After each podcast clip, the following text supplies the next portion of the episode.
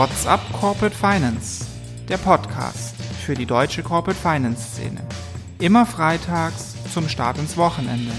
Mit spannenden Gästen aus der Banking-, Berater- und Finanzinvestor-Szene.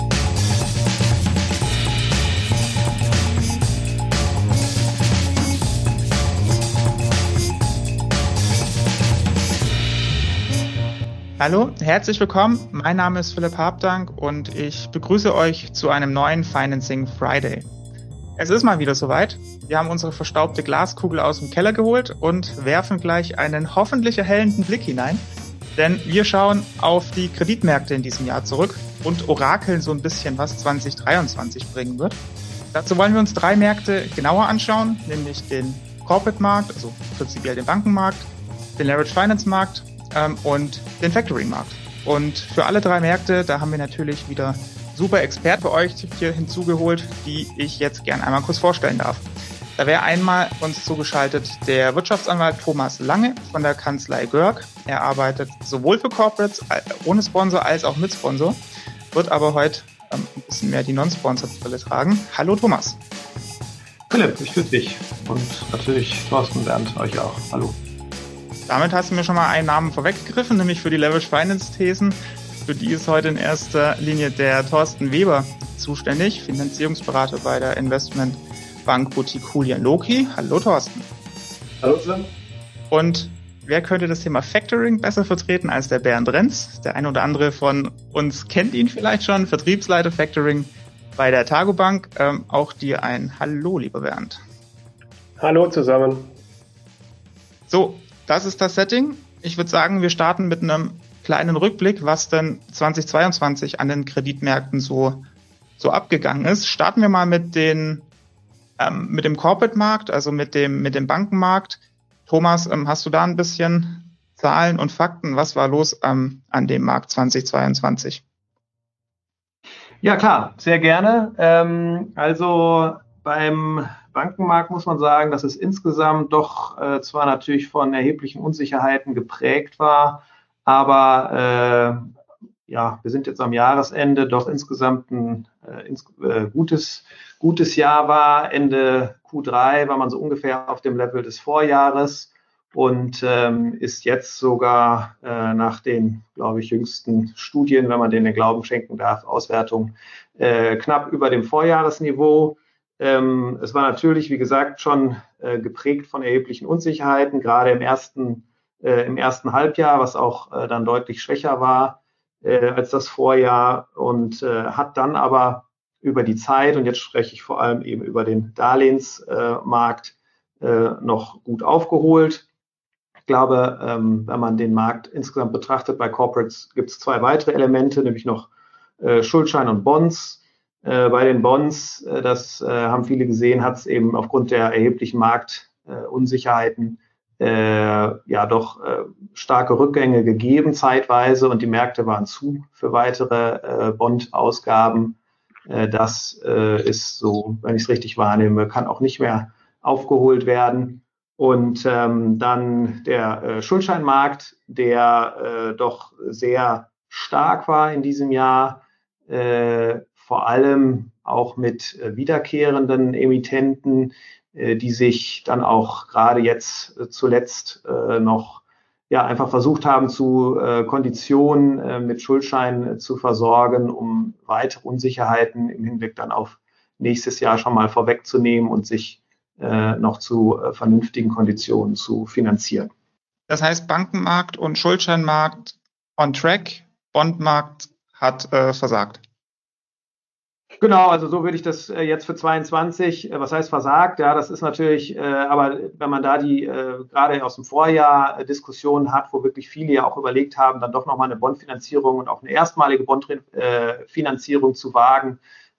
Und das sind einfach Sachen, die jetzt einfach gar nicht mehr diskutabel waren am Ende, äh, so dass man, dass da eben erhebliche Unsicherheiten einfach waren und deswegen die die Ausgaben da deutlich zurückgegangen sind. Das heißt natürlich nicht, dass es nicht trotzdem äh, auch äh, ja sozusagen die Standard-Issuer, die an dem Markt sind, nicht trotzdem es geschafft haben, auch erhebliche äh, Bondvolumina zu platzieren. Aber ich glaube, im Vergleich zu dem äh, Vorjahr, wo ja viele auch neue Emittenten überlegt haben und es auch geschafft haben, erfolgreich äh, sich am Markt zu platzieren, war das ein deutlich schwächeres Jahr damit.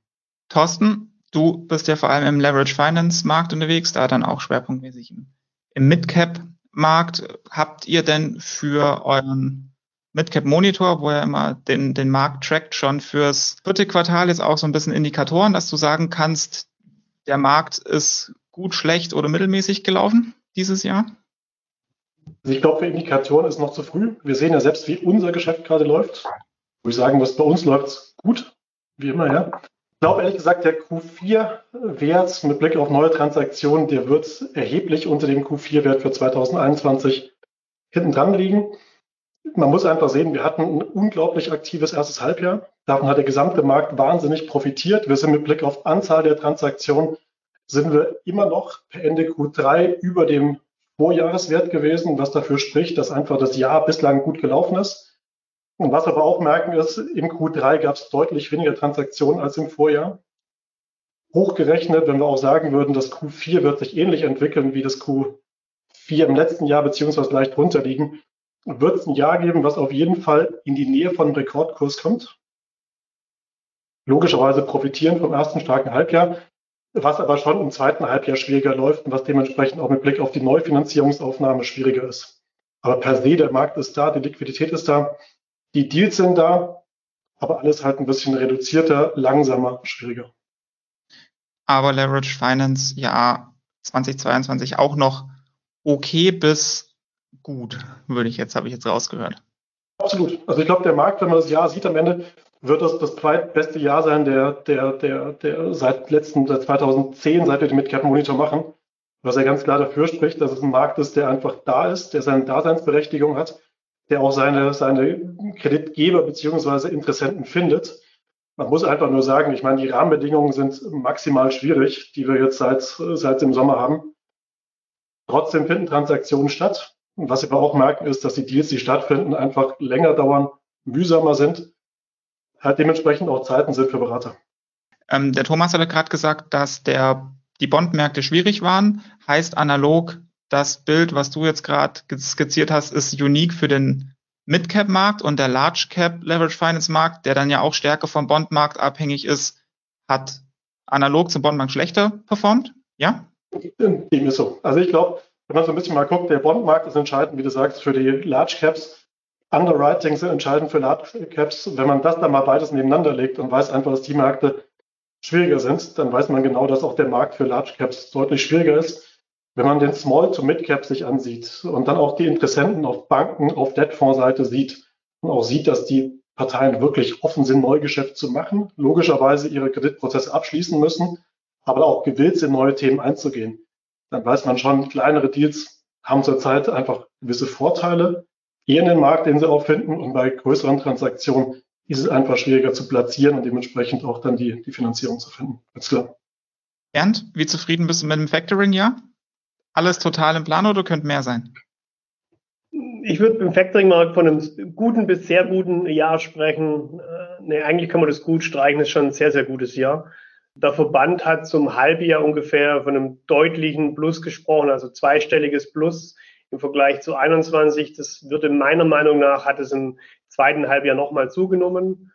Also die, die Treiber äh, Inflation, ein bisschen Nachholeffekte, was wir auch merken, deutliche Ausweitung des Exportgeschäftes in Deutschland erhöht einfach die Umsätze unserer Kunden und dementsprechend die Ankaufsquote und eben den, den Factoring-Umsatz im Bestand. Im Neugeschäft ist die Nachfrage, glaube ich, so hoch wie noch nie, also noch nie in, in, in den letzten zehn Jahren. Ähm, man sieht die Unsicherheit, die in den Märkten da ist und die, mal, das Thema Cash is King, sich mit Liquidität zu sichern, ist, ist, ist deutlich größer als in den letzten ein, zwei Jahren. Somit sind die, sind die Asset-Based Länder, glaube ich, ähm, haben viel zu tun. Uns, uns geht's gut. Wir hatten wirklich ein sehr, sehr gutes Jahr. Merkst du, dass da mehr aus der Corporate-Seite kommt und oder mehr aus der ähm, Leverage Finance-Seite im Vergleich zu keine Ahnung, vor den aktuellen Krisen, die wir jetzt ja schon ausgiebig immer mal durchdiskutiert haben? Ich würde sogar gleich, gleich stark sehen. Ich würde da keinen großen Unterschied machen. Ähm, auf der einen Seite sind natürlich ähm, im, im, im Corporate-Bereich ähm, das Thema ABS vielleicht nicht mehr ganz so safe und nicht mehr ganz so planbar wie in der Vergangenheit. Auch da äh, die Liquiditätssicherheit, die Zuverlässigkeit, einen Zwei-Jahres-Vertrag zu bekommen oder einen Drei-Jahres-Vertrag zu bekommen, auch im Vergleich zu der einen oder anderen Plattformlösung im Vordergrund stehend und auch im, im, im Leverage-Bereich. Ähm, auch da, gerade bei den etwas schwierigeren Übernahmen, wo eben mal Bonität nicht ganz ähm, klares Investment-Grade ist, sind, glaube ich, die Länder nicht mehr ganz so offen, wie es in der Vergangenheit war und die eben asset-fokussierten Länder ein bisschen im Kommen. Also ich, ich sehe da beide, beide Bereiche sehr, sehr, sehr in beiden Bereichen hohe Nachfragen. Thomas, du machst ja beide Welten. Ich glaube, du hast mir ähm, eingangs gesagt, dass du einen Tick mehr im Leverage Finance dieses Jahr zu tun hattest als im, als im Non-Sponsored Bereich. Wo würdest du denn sagen, ist gerade mehr Druck auf dem Kessel mit Blick aufs Bestandsgeschäft? Bei den aggressiven ähm, LBO-Strukturen oder bei den Corporates? Ja, das ist, glaube ich, äh, also eine schwierige Frage in der Tat. Äh, das kommt ja immer so ein bisschen, ist zufällig letztlich äh, bei mir, was, was dann eben so ein bisschen mehr ist oder den Überhand hat im, im, äh, übers Jahr hinweg. Äh, bei den Corporates sehe ich jetzt schon, dass die Anfragen eben kommen, äh, was, was Covenants angeht und es könnte möglicherweise ein bisschen knapper werden, was man da machen kann. Dann ist das aber, also da sehe ich dann schon die Anfragen.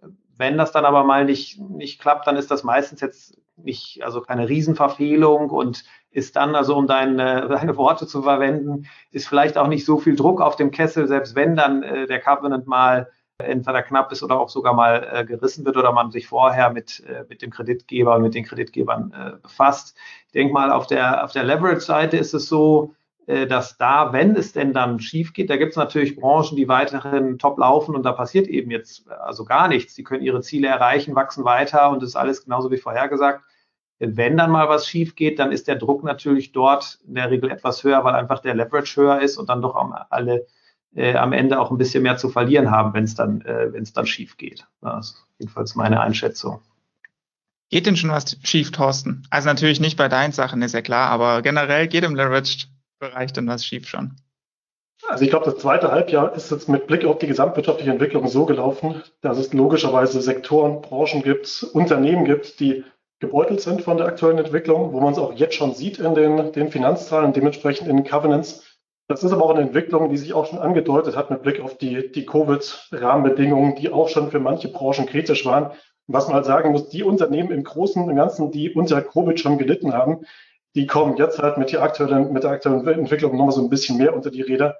Das sind halt so Branchen wie Retail zum Beispiel, die unter Covid schon Probleme hatten, die jetzt auch dementsprechend mit Blick auf den abflauenden Konsum Schwierigkeiten haben werden. Da sieht man schon. Demgegenüber, und das hat ja gerade auch Thomas gesagt, haben wir halt Branchen, die, die extrem gut laufen, wo wir extreme Nachfrage haben an Finanzierung. Dieses Binäre im Markt, ich glaube, darüber haben wir uns, damit haben wir uns schon während Covid irgendwo angefreundet und irgendwo akzeptiert. Das ist aber nochmal extrem viel stärker jetzt geworden in 2022. Und der Markt ist einfach da sehr, sehr unterschiedlich. Und klar, wir haben Themen, die die wir sehen, die nicht gut laufen, aber dementsprechend auch Situationen, die einfach extrem gut finanziert werden. Wer kriegt denn dann noch Geld zukünftig, wer aus dem binären Raster leider auf die falsche Seite rüberfällt? Die Sektoren, die gefragt sind, sind die Sektoren, die auch bei Covid ähm, profitiert haben, stark waren. Das ist wie immer IT, Software, das ist Healthcare. Das sind so die Branchen, wo auch weiterhin die Konditionen fast unverändert sind. Also wir haben jetzt gerade ein, zwei Fälle, da würde ich fix davon ausgehen, wenn wir mit den Deals in den Markt gegangen wären bei Ende 2021, wären die Konditionen nicht viel anders gewesen. Und äh, dementsprechend ist ja ein ganz klares Zeichen dafür, dass die Liquidität da ist, dass die Finanzierungsbereitschaft da ist, dass auch die Konditionen mitgegangen werden können. Und auf der anderen Seite, wenn wir genau den gleichen Finanzierungsparteien sprechen, zu Sektoren, die halt nicht so einfach sind. Retail hatte ich genannt, äh, Transport, Logistik, äh, Maschinenbau, wenn ich in den Sektoren gucke und spreche mit den gleichen Finanzierungsparteien, bekomme ich ein fundamental anderes Feedback. Und das natürlich dann schon auch eine Lessons learned für Investoren, logischerweise auch für uns, dass man einfach dann in solchen Sektoren einfach ein größeres Rad einfach drehen muss, einfach mehr Leute ansprechen muss, noch, noch klarer rausarbeiten muss, wie sich die Firmen differenzieren und wie man dementsprechend auch die Firmen dann gegenüber den, den Finanzierungsparteien positionieren muss. Aber kriegen diese Firmen dann mit viel Geduld und Arbeit am Ende noch eine Finanzierung? Oder haben die wirklich, ist der Markt inzwischen wirklich so krass binär, dass die dann einfach kein Geld mehr bekommen von niemandem? Egal ob hm. Bank, Debt Fund oder wer auch immer. Es gibt Situationen, wo es wirklich schwierig ist, eine Finanzierung zu bekommen, wo man auch dementsprechend gegebenenfalls dann auch irgendwann sagen muss, man muss beim Leverage einfach deutlich die, die Anforderungen runterschrauben.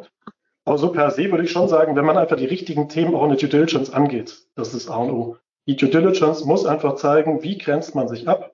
Warum gibt es eine gewisse Sicherheit, dass man auch in 2023 mit Blick auf die Umsatzergebniszahlen ähm, den Plan erreichen kann? Und das muss man rausarbeiten. Im Kontext auch mit dem Management, im Kontext mit dem Investor, der dementsprechend auch seine eigene These intern verkauft und dementsprechend auch den Banken näher bringen muss. Das ist einfach das Thema. Ich glaube, wo früher Prozesse oder wo auch Prozesse zurzeit in Sektoren, die einfach als sehr attraktiv erachtet werden, acht bis zehn Wochen dauern, dauern einfach Prozesse in Sektoren, die schwieriger sind, einfach dementsprechend viel länger. Finanzierbar ja, aber einfach mit größeren Hürden. Und die muss man einfach dementsprechend auch dann richtig angehen, damit man auch die Parteien im ersten Schritt mitnehmen kann und dann im weiteren DD-Prozess überzeugen kann. Perfektes Jagdrevier für dich, Bernd, oder? Ich widerspreche nicht, ja, sehe ich genauso. Nein, ich meine, wir sehen es schon. Ähm, es gibt, es gibt Branchen weiterhin. Ich würde es tatsächlich weniger von der Größe von der Branche abmachen, die vielleicht nicht exakt binär sind, aber wo es wirklich schwierig ist, auf der klassischen Finanziererseite noch ausreichend Interesse zu wecken. Ähm, und es gibt Branchen, wo sicherlich so wie in der Vergangenheit auch fast alles möglich ist. Und ähm, im Factoring eben, wir stellen auf die Forderungen ab, wir stellen auf die Werthaltigkeit ab und wenn die passt, ist uns die Branche, ich will nicht sagen egal, aber sagen wir wirklich eher zweitrangig. Für uns ist schon natürlich auch die Frage, ähm, wie groß ist die Chance, dass unser Neukunde, unser Kunde nächstes Jahr überlegt? Also sprich, wie sieht die Liquidität, die Durchfinanzierung aus und was ist das Geschäftsmodell und kann ich das Geschäftsmodell in der Due Diligence nachvollziehen und kann ich es verstehen und glaube ich daran, dass es ein nachhaltiges und auch ein, ein, Geschäftsmodell ist, was noch ein paar Jahre funktioniert?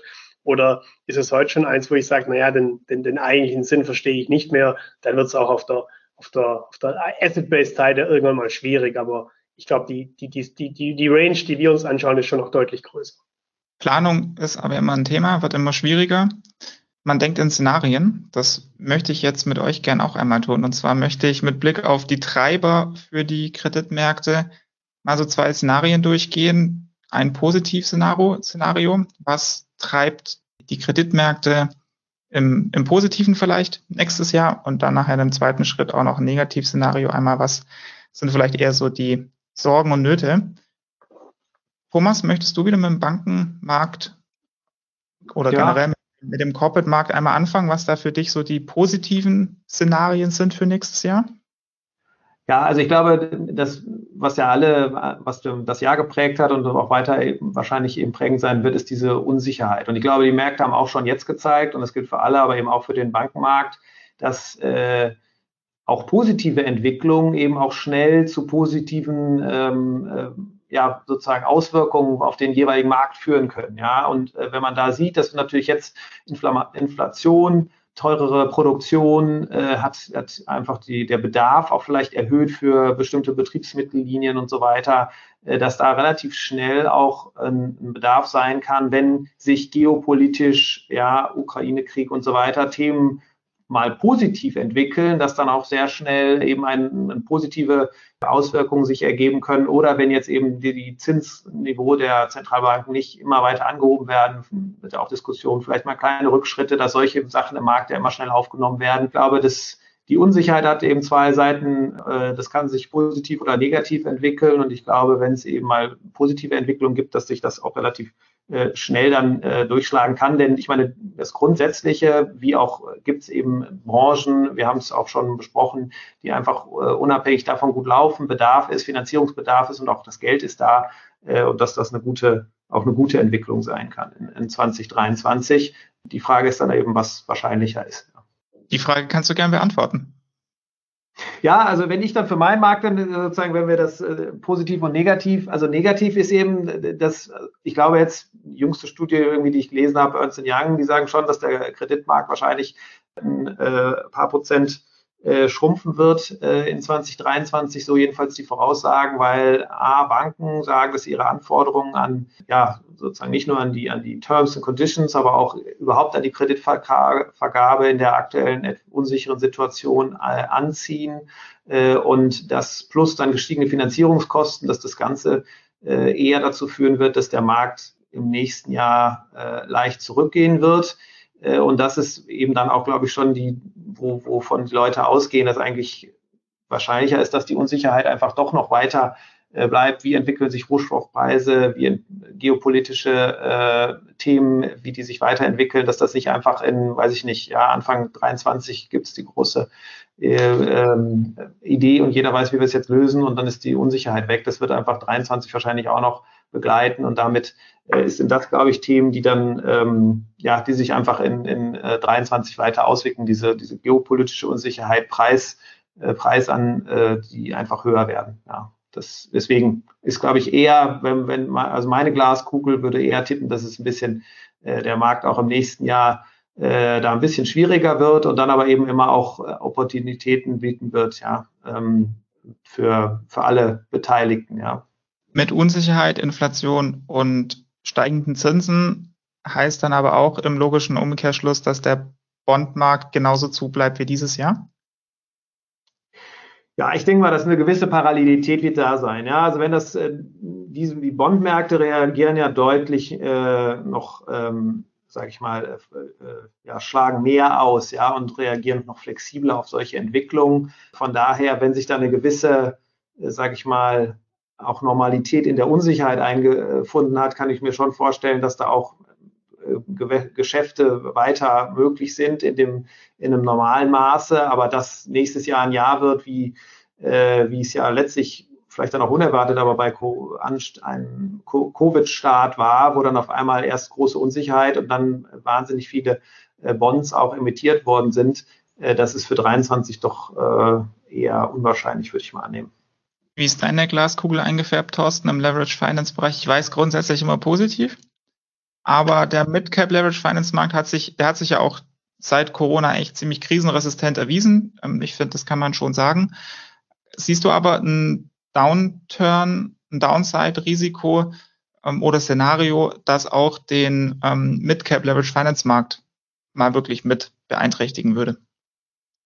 Also ich glaube, wir haben seit dem zweiten Halbjahr 2022 hm, haben wir eigentlich ein Szenario, wo der Markt schon gebeutelt ist, wo wir dementsprechend eine reduzierte Dealanzahl sehen. Das würde ich auch erwarten fürs erste Halbjahr 2023. Also ich denke, all die Themen, die Thomas gerade aufgezählt hat, das sind ja genau die Punkte, die den Markt belasten, insbesondere das Thema Unsicherheit. Und die Unsicherheit, die wird auch per Januar, Februar, März nicht weg sein. Vielleicht mit Blick jetzt auf Energieknappheit, Rohstoffpreise wird sich von Monat zu Monat wahrscheinlich ein bisschen mehr dann äh, klären, wie die Situation ist. Aber mit Blick auf eine Inflation, die wird auch Anfang nächsten Jahres in der Größenordnung von 10 Prozent sein, was verglichen aus der Sicht von 2020 exorbitant hoch ist. Und all diese Themen, die werden auf dem Markt lasten. Dementsprechend wird es ganz klar gute Transaktionen geben. Es wird aber einen geringeren Dealflow geben. Wenn man jetzt mal guckt, wie auch so die Prognosen sind mit Blick auf Inflation, Rohstoffpreise, hoffentlich auch reduzierende Unsicherheit, da würde ich vermuten, dass das zweite Halbjahr dementsprechend bisschen stärker aufgeht und dementsprechend der Markt dann wieder zu, zu mehr Dynamik zurückfindet. Aber das erste Halbjahr, das wird einfach ein Jahr sein, ein Halbjahr sein, wo man, wo man gucken muss, dass man sich ähm, gut schlägt, seine Deals macht. Aber dementsprechend wird es kein, kein Rekordhalbjahr sein. Aber der Leverage Finance Markt hält sich so lange, wie die Private Equity und Debt Funds noch aktuell gefüllte Fonds haben und Dry Powder, Geld, was ja eh eingesammelt ist und investiert werden muss. Und kritisch wird es dann aber, wenn die wieder ins Fundraising gehen? Ja, also ich glaube, das, das weiß ich nicht. Also ich glaube im Endeffekt, das ist jetzt eine Periode und ich denke, das ist halt bedingt durch Makroeinflüsse. Also ich glaube, wenn wir jetzt im Januar 2022 wären, da würden wir alle sagen, Krieg in der Ukraine ist unwahrscheinlich, wird es nicht geben. Sechs Wochen später hatten wir einfach alle eine andere Wahrheit und hatten dementsprechend andere Gegebenheiten. Jetzt muss man auch sagen, es entwickelt sich alles so dynamisch, so schnell, dass man einfach die Themen nicht wirklich greifen kann. Auch bei Covid erstes Halbjahr 2020. Jeder hat gedacht, die Welt geht unter. Ein Jahr später hatten wir darüber gesprochen, dass es im Midcap Monitor Rekordwerte an Deals gibt. Ich will jetzt auch nicht zu optimistisch klingen, aber ich glaube schon, dass es eine Periode ist, die man jetzt durchstehen muss, in die man reingeht, mit eigentlich in vielen Sektoren auch einem ordentlichen Backlog, mit guten Zahlen auch. Deswegen ja auch noch in manchen Sektoren auch noch die Ruhe. Ob vor dem Sturm würde ich jetzt nicht, nicht kommentieren, aber zumindest eine gewisse Ruhe, weil man einfach auf ein gutes Trading Anfang 2022 zurückblickt. Und von daher, ich glaube, die Parteien sollten vernünftig bleiben, sollten das irgendwo auch dann vor dem Hintergrund der aktuellen Ereignisse werten. Und dann denke ich mal, ist es auch ein Markt, der, der mit Sicherheit in der Zukunft eine Daseinsberechtigung hat und der auch die Liquidität finden wird, die benötigt wird, um Deals zu machen, ganz klar. Vielleicht ergänzend dazu noch, was, was der Thorsten ja auch schon gesagt hat. Ich glaube, der Leverage Finance Markt hat eben noch ein paar, ja auch, Thorsten, du hast ja auch schon gesagt, eben so ein paar, sage ich mal, Zusatz äh, vielleicht Chancen, ja, oder, oder einfach äh, Business eben zum einen, wenn wir bei, äh, bei den Deals sind, wo es um Add-on-Akquisitionen äh, geht, ja, wo wir jedenfalls schon noch sehen, dass das, das sind dann eben nicht die großen äh, erstmaligen äh, Transaktionen, aber vielleicht kleinere, wo wir schon noch äh, erheblichen Dealflow auch, auch eben weiterhin sehen und äh, ich glaube, da auch immer Finanzierer gerne bereit sind, dann vielleicht in, in bestehende, schon bestehende Portfolios auch weiter, äh, weiter zu investieren, weil eben das Geld äh, entsprechend da ist. Und das zweite ist, dann eben auch wirklich die Opportunität, Opportunitäten, ja, die selbst wenn, wenn man jetzt auch mit M&A-Markt guckt, ja, wo vielleicht doch viele Spieler momentan auch sagen, ja, wir gucken mal, wie sich das entwickelt und äh, warten jetzt erstmal ab. Aber dass sich auch gerade da eben Opportunitäten dann eben auch im nächsten Jahr ergeben können und dann aber eben auch mit dem entsprechenden Finanzierungsbedarf. Ne? Da ist, glaube ich, der äh, gerade so in dem Leveraged-Markt noch so ein paar Zusatz, sage ich mal, äh, äh, Faktoren, die da auch eine Rolle äh, spielen können und das auch ganz positiv beeinflussen können. Genau das. Plus es gibt noch einen anderen Punkt. Ich meine, wenn ich mir die letzten zwei Jahre angucke, dann gab es halt schon eine sehr, sehr starke Gewichtung der Sektoren IT und Healthcare. Dementsprechend gab es aber auch wirklich wenig Deals in manchen Sektoren, die in der Vergangenheit so auch relativ stark gelaufen sind. Dementsprechend einen gewissen Nachholbedarf. Und wenn ich mir die Finanzierung angucke, die alle mit einer gewissen Laufzeit gemacht wurden, dann gibt es hier entweder einen Bedarf, Richtung Exit zu gehen oder Richtung Refinanzierung zu gehen. Also von daher, ich glaube schon, dass es auch in diversen Situationen genau halt zu diesen Opportunitäten kommen kann, dass Firmen auf den Markt kommen, wo man potenziell als, als Käufer auch dementsprechend auch ähm, eine gute Transaktion machen kann, wo man aber auch als Verkäufer die jetzige Marktlage einfach werten muss und überlegen muss, ob es nicht doch eine Marktlage ist, wo man in so einer Situation vielleicht an den Markt gehen kann. Refinanzierung ist nochmal ein gutes Stichwort. Da würde ich gerne mit euch noch ein bisschen genauer drüber sprechen. Und zwar waren die Kreditmärkte vor Covid ja noch sehr kreditnehmerfreundlich würde ich jetzt mal sagen. Und Thorsten, du hast sicherlich auch deinen Teil mit dazu beigetragen, dass die Kreditnehmer möglichst gute Konditionen ähm, daraus gehandelt haben. So hat man ja auch guten, eine gute Verhandlungsposition gehabt.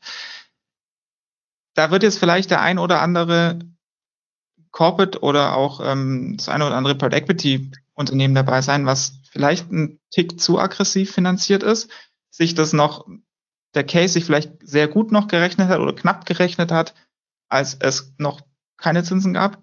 Die kommen jetzt zurück, werden tendenziell jetzt erstmal noch steigen. Was bedeutet dieses Szenario für, ich sage jetzt mal so, diese Wackelkandidaten, die jetzt kein ähm, No-Brainer sind, wenn die refinanzieren müssen? Also vielleicht mal Thorsten, was ist da deine Erwartung für den Leverage-Bereich? Und äh, gleiche Frage an dich, Thomas, ist das auch eine Sorge ähm, dann im Corporate-Bereich vielleicht? Also ehrlich gesagt, ich glaube, in solchen Situationen, es muss Lösungen geben und es wird Lösungen geben. Die Frage ist halt nur, welche Parteien werden die Lösung dann wirklich auch bedingen. Und da bin ich halt ehrlich gesagt immer so ein bisschen skeptisch, wenn es dann heißt, sind nicht Debtfonds die Problemlöser in solch schwierigen Situationen. Man muss einfach sagen, in der Vergangenheit war es nicht der Fall. In Ausnahmefällen ja, manche Debtfonds auch. Aber im Gro ist es nicht so aus meiner Sicht, dass man mit schwierigeren Situationen dann zu den Debtfonds gehen kann, die ja eine höhere Verzinsung fordern und dann dementsprechend auch bereiter sind, eine Finanzierung darzustellen. Das passiert manchmal, aber ist nicht die Regel. Von daher wäre ich schon eher so in die Richtung ähm, davon ausgehend, weil ich sagen würde, die existing Länder sind die Parteien, mit denen nur die Lösung in schwierigen Situationen funktioniert. Und das dann logischerweise im Zusammenspiel mit Eigentümern, die auch die Situation für sich werten müssen und dementsprechend eine Lösung finden müssen. Von daher, ja, es wird Refinanzierung geben und das zeigt sich ja aktuell auch und wir sind auch in diversen Situationen unterwegs, wo es genau um Laufzeitende von Finanzierung geht, wo es auch um Erhöhung von Finanzierung geht mit Blick auf ähm, CapEx-Situation. Nur wäre ich da etwas verhaltener mit Blick auf den Markt nach draußen und Blick nach draußen, sondern eher im Fokus die existigen Länder und Parteien, die einfach dann da gut dazu passen. Ja, also ich glaube, das kann man nur also sozusagen erst recht dann sagen, auch für Corporates, ja, letztlich genau das, was du sagst, Thorsten, wenn da, da ist, glaube ich, ist es noch näher liegend, dass äh, das Unternehmen ohnehin mit den Bestandsbanken, sei es bilateral oder konsortial, äh, spricht, äh, in solchen Themen und dass da in der Regel eben auch äh, Lösungen gefunden werden. Ja, das ist ja da noch äh, vielleicht sogar noch ein engeres Band einfach, was man durch die durch dieses ähm, ja, Bankenkonzept äh, mit seinen Konsortialpartnern eben gebunden hat, vielleicht als bei einem äh, Debtfonds. Aber äh, deswegen glaube ich, wird das da genauso sein. Ja, das mag dann mal eine Bank sein, die vielleicht aus allgemeinen strategischen Gründen oder was auch immer was äh, vielleicht auch aus einem Konsortium rausgeht, aber dann sind äh, wird auch neue, also habe ich auch gesehen, dann sind auch werden weitere angesprochen äh, und die kommen dann eben rein. Das heißt, dann Fünfer-Konsortium, da ist dann vielleicht einer, der gewechselt hat, äh, aber das sind dann trotzdem äh, Situationen, die äh, dann einfach äh, trotzdem refinanziert werden können, ohne, äh, ohne Probleme, würde ich jetzt mal, ohne dass das kritisch wird. Ja. Also Bernd, deine Einschätzung würde mich dazu noch interessieren, weil ähm, also das Factoring ist ja gern immer ignoriert in Zeiten, wo es gut läuft und wird kommt dann plötzlich auf den Schirm, oh verdammt, ich brauche Liquidität. Ist immer noch so ein bisschen der ähm, das, das Image, was halt leider immer noch so ein bisschen mitschwingt. Siehst du da jetzt schon mehr Anfragen von dieser Seite? Definitiv ja. Also was, was vorher, ähm, Thorsten, du sagtest, dass ähm, ähm, und, und Thomas, du auch, das Thema Unsicherheit ist sicherlich ein prägendes. Und es wird sich 2023 sicherlich noch weiter, wird das Thema Unsicherheit noch weiter im Mittelpunkt stehen. Ja, wir haben vorher mal von Corona und Ukraine-Krise gesprochen. Das waren die zwei großen Impacts die letzten Jahre. Wir gehen ja mal davon aus, 23 kommt kein Ereignis in dieser Größenordnung auf uns zu, sondern wir reden nur von denen, die wir schon kennen. Die bringen schon genügend Unsicherheit mit hinsichtlich Inflationsentwicklung in Europa, aber auch in Amerika, hinsichtlich Zinsentwicklung, was machen die Zentralbanken und so weiter und so fort. Also ich glaube, da ist noch so viel Unsicherheit im Markt, dass, dass es eben ähm, auf die Länder, die eben weniger auf die Bonität und die Entwicklung, mehr auf die Sicherheit, auf das Asset, also wie im Factoring auf die Forderungen abstellen, dass die Nachfrage sicherlich weiterhin steigen wird, so wie im letzten Jahr eben auch. Wir gehen von in 23 von einer ordentlichen Steigerung auch in allen Bereichen, egal ob groß oder klein egal ob geleveraged oder ähm, Übernahmekandidaten oder ob es eben ganz normal über, über eine Corporate ähm, Folgefinanzierung oder was auch immer ist. Ein, ein, eine, eine Ergänzungsfrage hätte ich noch zum Thema Refi. Und zwar äh, hängt die noch so ein bisschen aus Corona mit. Da hat ja der Staat durchaus ein bisschen nachgeholfen. Und auch ähm, nicht unwesentlich mitfinanziert über Hilfskredite, die ja auch nicht alle Geschenke waren, sondern ein bisschen was davon oder ein erheblicher Teil davon muss ja auch zurückgezahlt werden. I know, da ist auch meistens eine Tilgungskomponente mit drin. Aber wie dringend oder brennend ist denn dieses Refi-Thema gerade oder vielleicht wird es auch nächstes Jahr, weil so langsam müssten die Hilfskredite doch auch mal an ihr Ende kommen und Zurückzahlung fällig sein, oder? Das ist eine spannende Frage und ich glaube gerade, also die, die jetzt ähm, in, in einer schwierigen Phase eine Refi vom Staat bekommen haben, jetzt ist aber die Zeit eben eher noch schwieriger geworden als deutlich einfacher geworden. Äh, die Unsicherheit ist für, 22, für 23 und 24 vermutlich auch nicht so viel kleiner. Die grundsätzlichen Refi-Kosten sind deutlich gestiegen als damals. Wenn ich jetzt in eine, in eine, in eine Refinanzierung meiner, meiner, meiner Staatsrettungskredite äh, muss, wird es, glaube ich, für den einen oder anderen schwierig werden, gerade was wir vorher hatten, die in der falschen Branche sind, wo das binäre System bei einigen zieht. Ne? Also der, der Textileinzelhändler, der jetzt eine Refi braucht, wird sicherlich schwer haben. Wenn er dann noch schlechtere Zahlen hat und eine Unsicherheit mit sich bringt, wird er es noch schwerer haben im Vergleich zu der gut laufenden Healthcare- oder IT-Gesellschaft, die, die da anders aufgestellt ist. Aber ähm, das grundsätzliche Thema wird, wird, glaube ich, in 23 einige bewegen und da muss man schauen, eben, wer kann das auffangen. Ähm, können es eben äh, Asset-Based Länder, Factoring oder andere? Gibt es Statforce, gibt es Banken, die da noch Interesse daran haben? Oder gibt es vielleicht auch den einen oder anderen, der eben die Refi nicht hinkriegt und dann eben ähm, einen anderen Weg suchen muss? Was für eine grundsätzliche Marktbereitung ja aus, aus meiner Sicht zumindest, wenn es verträglich ist, kein Fehler sein kann oder muss. Gibt es denn da wirklich noch andere Alternativen oder heißt die Ausfahrt dann zwingend Marktbereinigung und steigende Insolvenzen? Ich glaube, es kommt schon zu einer Marktbereinigung und steigenden Insolvenzen. Ich, wir reden nicht von einer Welle und wir reden nicht von irgendwie einer dramatischen an, an, an, an so, das, das glaube ich zumindest nicht, aber zu einer, zu einer von einem sehr niedrigen Niveau kommender Insolvenzquote, die leicht steigend sehe ich für 23 schon. Thorsten Thomas?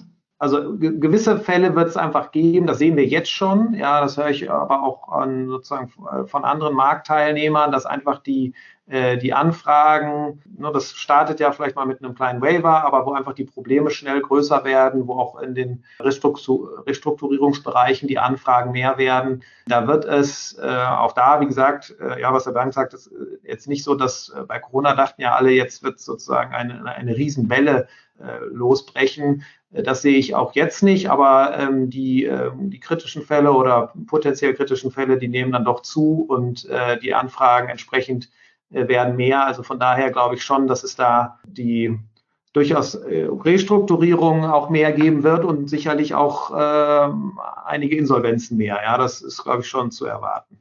Genau so ist es. Also genau meine Sicht, es wird mehr Restrukturierungsfälle geben, es wird mehr Amendments geben. Es wird keine Welle sein. Es wird parallel dazu auch Neugeschäft geben, was für den Markt immer auch eine ganz spannende Situation ist, wenn man auch so ein bisschen mal sieht, wie sich Parteien in nicht so guten Situationen verhalten und parallel dazu spricht man um Finanzierungen, die attraktiv sind, die auch dann gemacht werden wollen. Von daher, ich glaube, im nächsten Jahr wird schon den Spagat zwischen den beiden Seiten geben, der getragen wird von der Liquidität, die überall noch da ist. Jetzt muss man halt nur gucken, und das ist genau deine Frage Richtung, ähm, wird der Staat gegebenenfalls auch Lücken füllen? Wie schlimm die Entwicklung wirklich in manchen Branchen sein wird und ob es notwendig sein wird. Und ich glaube, dann ist halt die nächste Frage, wie schnell ist dann wirklich der Staat und kann er einspringen, wenn es notwendig sein muss. Ich glaube, zum jetzigen Zeitpunkt ist es für alle irgendwo ein iterativer Prozess, der sich in den Finanzzahlen, in den Covenants so ein bisschen mal zeigt. Zurzeit sehe ich aber weder jetzt die Welle schon da, noch dass sie irgendwo im Januar, Februar beginnt. Wie ist denn dann die Stimmung in der Branche? Verlässt man sich inzwischen schon drauf, dass, wenn es ganz hart wird, der Staat im Zweifel wieder kommt?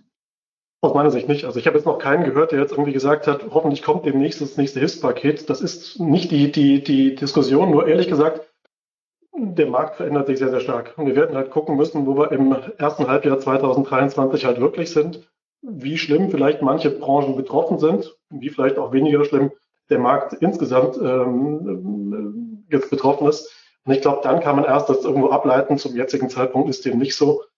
Wir werden sehen. Ich glaube, das ist so wirklich der Blick in die Glaskugel schlechthin, dass man einfach nicht weiß.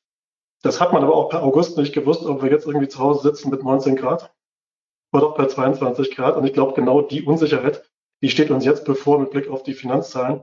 Wenn man sich mal im DAX mal ansieht, wie da die Zahlen waren, die zuletzt gemeldet wurden, waren ja fast alle auf Rekordkurs. Wobei, ich glaube, da war auch schon die Sicht, naja, da wird noch sehr stark profitiert von sehr, sehr guten Zahlen aus, den, den ersten, aus dem ersten Halbjahr. Jetzt muss man mal gucken, wie lange man profitieren kann von guten historischen Zahlen und per wann halt wirklich die Realität in den Zahlen aus sich niederschlägt. Mhm. Und die Prognosen sind ja auch noch nicht ganz negativ und schwarz gerechnet. Da könnte auch noch ein bisschen böseres Erwachen kommen nächstes Jahr. Aber die Börsen sind ein anderes Thema. Ich habe noch eine Frage mit Blick auf die Banken und die Debt Funds. Und zwar ist das das Thema Sekundärmarkt. Wenn jetzt wir immer einen stärker werdenden binären Markt bekommen mit kriselnden Fällen, wo Banken vielleicht sagen, okay, das kann ich und will ich jetzt nicht mehr machen.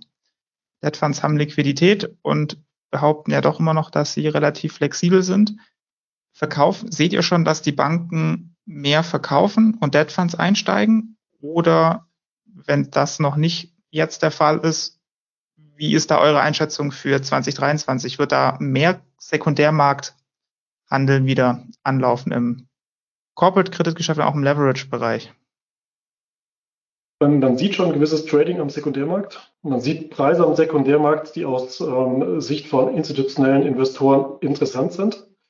Logischerweise, wenn ich günstig am Sekundärmarkt einsteigen kann, dann wird dadurch auch meine Renditeerwartung für neue Primärengagements irgendwo diktiert. Sprich, wenn ich jetzt irgendwo Richtung 8, 9, 10 Prozent Rendite gehen kann, wenn ich am Sekundärmarkt was mache, dann werde ich auch bei Primärmarkttransaktionen nicht deutlich günstiger sein können, die ja dann nicht mehr handelbar sind, sondern dementsprechend eher bei kleineren Unternehmen sind. Das hat eine gewisse Auswirkung. Ja, wir sehen es. Das wird auch mit Sicherheit, wenn der Markt dann dementsprechend noch eine größere Unsicherheit zeigt und Banken dementsprechend sich auch von Engagements trennen wollen, noch mehr werden. Aber ich glaube, das ist auch jetzt nichts, wo jetzt irgendwo, wo ich jetzt irgendwo zu stark jetzt irgendwie drauf gucken würde. Was uns halt im Wesentlichen betrifft, ist genau die Diskussion, es muss sich der Deal so lohnen, wenn ich doch am Sekundärmarkt das machen kann. Das ist eine Diskussion, die haben wir. Mhm. Spannend.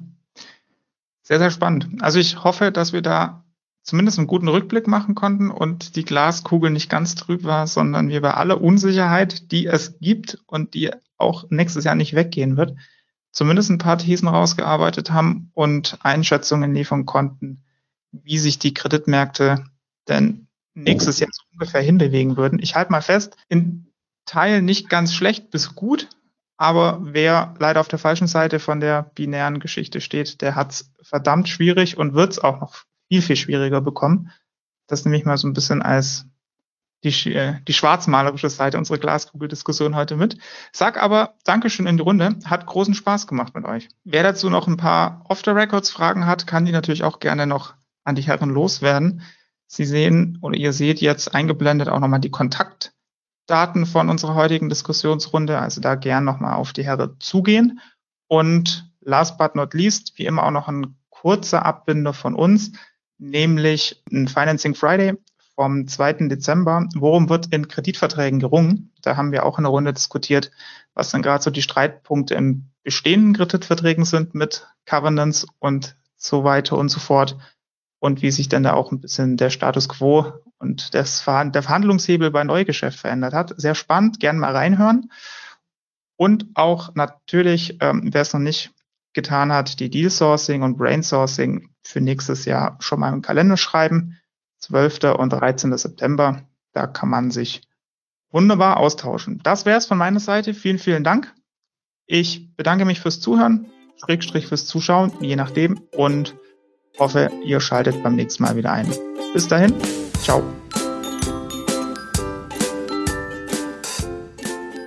Redaktion und Host Philipp Habdank. Musik What's the Angle und What a Wonderful Day von Shane Ivers. www.silvermansound.com